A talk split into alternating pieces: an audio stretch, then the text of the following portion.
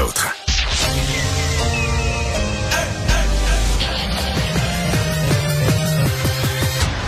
Mario Dumont. Organiser, préparer, informer. Les vrais enjeux, les vraies questions. Mario Dumont. Les affaires publiques n'ont plus de secret pour lui. Cube, Cube Radio. Bonjour tout le monde et bienvenue, euh, bienvenue à Cube Radio, bienvenue à l'émission. On a deux belles heures à passer ensemble. Bonjour Vincent. Salut Mario. Euh, et on en sait un petit peu plus là, sur le premier cas et le seul cas euh, pour l'instant connu euh, de, de, du variant Omicron euh, au Québec. Ouais, parce qu'on surveille ça de près là. On voit des pays, les États-Unis annonçaient leur premier cas dans les euh, dans les dernières heures. Mon premier cas documenté. ouais, il y en a plus Ben, qu'un aux États-Unis. C'est ça. Euh, on sait qu'il y a eu un cas au Québec, mais on en en sait un peu plus. Et c'est des, c'est un peu rassurant, rassurant pour l'instant. Mais on dit que c'est un cas euh, qui est aurait pas généré de cas secondaires ou dans la communauté. Donc la personne est euh, isolée présentement de façon assez stricte. Une personne qui est doublement vaccinée, qui n'a pas été en contact avec la avec la communauté. Euh, on dit également que ce- en analysant les données des dernières semaines, il y a rien de nouveau. Là. Donc montrant, il, il est pas, est pas implanté chez nous, puis on s'en est pas rendu compte là, le micron. Il va probablement arriver rapidement, mais euh, des fois on s'en rend compte, puis il est trop tard, puis ça a déjà commencé à monter. C'est pas ce que la santé publique à Montréal décelait aujourd'hui. C'était peut-être ce qu'il y avait de plus rassurant dans le discours, alors qu'on sait on frôle les 1200 cas. Ça, par rapport à la semaine dernière, Ouais. c'est une hausse assez marquée là. Ça monte lentement mais sûrement, mais les hospitalisations vont monter aussi, mais beaucoup plus lentement proportionnellement que ce qu'on a connu. Fait que Une augmentation de 10 quand même aujourd'hui. Ouais, Euh, ouais. Ça s'inquiétait euh, M. Dubé, une augmentation quand même lente, mais continue. Et on va rejoindre Julie Marcoux et l'équipe de 100% Nouvelles. 15h30, c'est le moment d'aller retrouver notre collègue Mario Dumont. Salut Mario. Bonjour. 1er décembre, aujourd'hui, près de 1200 nouveaux cas. Euh, malheureusement, les hospitalisations sont aussi en hausse.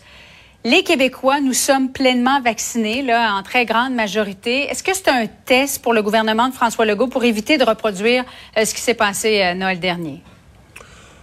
Ouais, ben je pense pas que c'est ce qui s'est passé à Noël dernier pourrait se reproduire. là. L'idée de pas fêter du tout puis tout ça, je pense que ça, on est à moins qu'il arrive une catastrophe en quelques jours, mais il y a aucun scénario comme ça. Euh, puis les restaurants vont être ouverts, puis il va y avoir une normalité de la vie incomparable. La question est plus de savoir est-ce qu'à un moment où il y a un peu plus d'incertitude, il y a un variant plus contagieux qui arrive sur Terre ici et là. ben, est-ce que euh, quel, genre de message on passe à la population? Est-ce qu'on encourage la population à une responsabilisation, à une certaine prudence? Est-ce qu'on outille la population avec euh, des, des tests rapides, par exemple, que les gens puissent faire eux-mêmes pour se protéger, protéger euh, grand-papa, grand-maman dans la famille, etc. Ou est-ce que et et c'est là, je pense, que le message de François Legault avait un petit peu glissé. Bon, Christian Dubé a essayé de ramener ça aujourd'hui en parlant de party de 20-25. Alors que la moyenne des gens, je pense 80% des gens n'ont même pas assez de place dans leur maison, ou tu sais, ont même pas une aussi grosse famille, ils font, font même pas dans le temps normal des parties de ce grosseur-là. C'est quasiment comme un encouragement à dire, ben, t'es-tu sûr que t'as invité tout le monde? T'es-tu sûr que t'as pensé à tout le monde? On a peut-être oublié une coupe, faire une plus grosse fête. C'est ça, là, à mon avis, qui était, c'est pas grave, mais qui était un glissement et qui est pas dans, qui est pas dans la logique des messages qui me paraissent appropriés à ce moment-ci. Donc, euh, voilà. Pour le reste, faut surveiller ça. Sais, si on comparait notre 1200 cas aujourd'hui avec des moments où on a eu le même nombre de cas, on n'est plus dans le même portrait, plus dans le même portrait d'hospitalisation, plus dans le même portrait de soins intensifs, parce que bon, t'as des gens qui l'ont attrapé malgré le fait qu'ils sont vaccinés, mais ils sont pas malades. Euh, t'as beaucoup, ben, c'est quand même la circulation chez les enfants. Ça, on peut quand même se croiser les doigts, que même avec une dose. Les experts pensent que ça va ralentir un peu. Les enfants, ils ont quand même un bon système immunitaire. Quand, dès qu'ils vont être protégés une dose Ouais, après protection 7 à 10 jours. 90 91. une- une Ouais, dose. parce que présentement, dans les écoles primaires, il y en a encore beaucoup, beaucoup, beaucoup d'éclosions, énormément d'éclosions. C'est un lieu où la, la, la, la COVID circule beaucoup et qui contribue à notre 1200 cas. Mais encore là, ils sont pas très malades, les enfants. Donc, c'est pour ça que c'est un 1200 cas. On, voudrait bien que ça monte pas. Je sais pas de diminuer. Là, ça monte, ça monte, puis c'est pas ce qu'on veut. Mais il faut quand même dire, euh, on n'est pas à 1200 cas l'année passée. On se voyait dans un chemin là, pour aller fermer restaurant. On n'est plus là-dedans du tout. On est ce fameux apprendre à vivre avec la COVID, qu'on définit ça chacun à notre manière, mais on est quand même là-dedans. là. Espérons que les hospitalisations n'augmenteront pas de façon significative. Euh, Puisqu'on parle de, du nouveau variant Omicron. Mario, Dr Fauci a annoncé un petit peu plus tôt, premier cas aux États-Unis, euh, du côté de la Californie. Euh, hier, le Canada annonçait euh, pour les voyageurs qui arrivaient du Canada par avion, qui devaient se faire tester, sauf ceux en provenance des États-Unis. Est-ce que le Canada devrait réajuster le, le tir, selon toi? Parce que c'est politique, là. C'est politique. Ben, c'est dans notre... non, mais les États-Unis vont annoncer demain un peu la même chose, mais sans euh, le Canada sera pas exempté. Ouais, non, mais c'est ça. Mais ce que je dis qui est politique, c'est que ce qu'on a fait aux États-Unis, c'est une politesse là, hier, cette semaine. Là. Parce que c'est pas parce que les États-Unis, c'est un pays très mal vacciné, euh, qui gère pas bien la COVID. Fait que c'est peut-être le premier pays là, dont on aurait dû dire on va tester tous ceux qui arrivent de là. Je pense qu'il y a aussi les grands nombres, là, parce que comme aux aéroports, on semble inquiet de l'engorgement, inquiet de la capacité de de, de, de, faire tous ces tests. Je sais pas si tu as vu les commentaires des gens à l'aéroport euh, d'Orval Trudeau qui disent Ouais, là, ça va être tout euh, mm. juste trouver l'espace pour s'installer, pour faire les tests. Alors, en enlevant les États-Unis, on se facilitait peut-être un peu la tâche, mais à mon avis, du point de vue de la santé publique pure, il n'y avait aucune logique d'enlever les, les, passagers en venant des États-Unis euh, de la liste parce que c'est pas un pays exemplaire en matière de COVID, euh, pas euh, pas du tout, du tout. Donc on va voir comment ça va évoluer, mais peut-être qu'on va devoir finalement tester les voyageurs en provenance de tous les pays, incluant les États-Unis. On, verra. Pour, pour, revenir au docteur Fauci, qui dit qu'ils ont trouvé un cas aux États-Unis. Euh, pour moi, il y en a plus qu'un, là. Je pense pas prendre un gros Il en ont trouvé. Ils en ont trouvé un, là, c'est correct. Mais tu sais, ils ont plein d'États américains où c'est tout croche. Je, je, doute de la, de la qualité de leur séquençage, de leur criblage, de leur séquençage. Ils prennent pas sûr. Tu sais, la COVID n'a pas pris ça suffisamment au sérieux. Euh, on n'est même pas sûr que les gens ont la discipline d'aller se faire tester quand il faut partout. Donc, euh, il y en a un qui est documenté. Là. Mon feeling, c'est qu'il y a plus qu'un cas de micron aux États-Unis présentement. Grève illimitée dans les CPE, c'est la première journée aujourd'hui, Mario. Est-ce que le gouvernement devrait aller ou non avec une loi spéciale alors qu'on veut privilégier les négociations, mais alors que ça, ça porte un dur coup aussi sur l'économie? Ouais, mais je vois pas, sincèrement, je vois pas de loi spéciale à court ou moyen terme. Euh, c'est une grève qui a toutes les conditions d'être là pour durer. Puis je vais te dire quelque chose d'un peu terrible, là, mais peut-être mm-hmm. que peut-être que dans quelques semaines, c'est les syndiqués, c'est les syndicats, en fait, pas les syndiqués, mais les syndicats qui vont demander une loi spéciale. Pas qu'ils vont la demander euh, publiquement. Là, publiquement, ils vont la dénoncer, ils vont dire c'est écœurant, le gouvernement, c'est une dictature, on nous impose les conditions de travail. Mais j'ai vu ça souvent dans le passé, les gens qui ont de l'expérience en matière de relations de travail. Tu sais, quand un syndicat est piégé, là les, les syndiqués ont plus de revenus, trouvent que la grève s'étire, voudraient y mettre fin. En même temps, tu veux pas abdiquer. Là, un syndicat, en termes de fierté, veut pas arriver puis lever le drapeau blanc puis dire bon ben on, soumet là, ta convention qu'on voulait pas signer le mois passé, ben là on est épuisé de la grève, on va on va la signer telle quelle. C'est comme une humiliation qu'un syndicat veut pas s'imposer lui-même là. Donc la loi spéciale est souvent une façon de sauver la face, de dire ah ben là, les chefs syndicaux disent à leurs membres t'es Le gouvernement nous a imposé tout ça, la matraque, la matraque, il nous a imposé ça. Mais, tu sais, le gouvernement impose. Tu sais, dans, ce cas-ci, si le gouvernement imposait une augmentation de salaire de, de 23, 23 euh, aux éducatrices, on s'entend qu'il y a de la fourrure après la matraque. Tu sais, c'est une matraque douce, là. Puis, donc, tu sais, c'est pour ça que j'entendais, bon, euh, les gens dire, ah, loi spéciale, ça serait antidémocratique. Moi, je pense que si ça s'étire, ce qui risque d'arriver, c'est peut-être les mhm. dirigeants syndicaux qui, au fond d'eux-mêmes, vont dire ouais, ça nous prendrait une loi, ça nous prendrait une loi spéciale pour sortir de ça. Le fond de grève, Mario, parce que je faisais hier Valérie Grenon. Ils ont de l'argent dedans. Ben, ils ont de l'argent, mais les éducatrices n'ont pas encore été payées pour les 10 jours de grève. Ça prend X nombre de jours de grève avant de pouvoir commencer à recevoir un fonds de grève. Ben, ce matin, moi, j'ai posé la question à la porte-parole de la CSN, puis elle m'a dit maintenant, la grève générale est limitée. Je sais pas s'ils vont payer toutes les journées avant, mais en tout cas, maintenant, il y a un fonds de grève. 10 jours, oui. Il y a un fonds de grève qui va qui va dédommager. C'est jamais 100% du salaire un fonds de grève. Là, c'est vraiment un dédommagement. C'est empêcher les employés d'être complètement euh, sans revenus. Mais ça aussi, à un certain point, un fonds de grève, ça ça s'épuise. Donc euh, c'est ça. On est dans une expérience. Je pense que c'est un syndicat qui a, au fil des années, fait des grèves ici et là, des journées, beaucoup beaucoup de grèves dans les CPE. C'est peut-être dans tout le secteur public, c'est peut-être là qu'il y a eu le plus de problèmes de relations de travail. Souvent des menaces de grève, des journées de grève. Mais ils ont jamais donné le grand coup de se lancer dans une grève générale illimitée. Et ça, c'est une aventure. Qui, tu sais quand ça commence, tu sais pas quand ça finit. Reste à voir, est-ce qu'il y aura solidarité syndicale? Que pour, l'instant, la CSQ est dans une position assez bizarre. Ils ont un vote de grève générale illimitée. Ils n'ont pas d'entente. Donc, tu dis, OK, là, vos confrères, vos consoeurs sont là, là, sont sur les piquets de grève. Vous autres, vous avez un mandat de grève générale illimitée, mais vous la faites pas. Pas de suite. Pas de suite. Quand? Euh, ça, c'est un espèce de mandat de grève générale illimitée euh, un peu unique, là, qui est comme flottant. Mais la logique, c'est que d'une journée à l'autre, la CSQ va dire bon, ben on fait front commun syndical, puis tant qu'elle est en grève, on va, on va tous l'aide. Puis, mais euh, moi, j'ai écouté attentivement matin tout ce que M. Legault a dit. Je vois aucun, euh, je vois pas de déblocage. Je vois aucune, aucune, aucune issue de déblocage. D'ailleurs, ils ont négocié euh, hier. Mais en même temps, Sonia Lebel disait qu'il y avait encore une marge de manœuvre. Alors? Écoute, euh, hier, là, ils ont négocié jusqu'en fin d'après-midi à l'heure du souper. Euh, puis ils sont sortis de là en se disant on n'est pas assez proche. On n'est même pas assez proche pour que ça vaille la peine de rester jusqu'à minuit ou jusqu'à 2 heures du matin pour éviter, parce que quand même la grève, c'est désagréable le lendemain matin.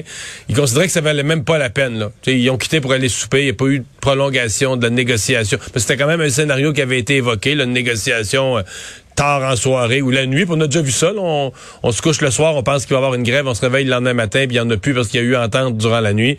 Puis dans ce cas-ci, il n'y avait même plus de discussion. Euh, ils se sont quittés. Euh, ils se sont quittés dans l'impression qu'il n'y avait pas de qu'il y pas de, règlement possible. C'est pour ça que moi, je sais que les gens me regardaient. Euh, moi, il y a quelques semaines, je parlais déjà de grève, d'une grève qui pouvait être longue. Les gens me regardaient en voulant dire, il, est-tu fou? Voyons, il pourra pas ça.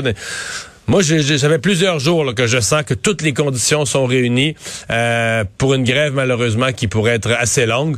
Est-ce que le gouvernement pourrait la trancher avec une loi spéciale?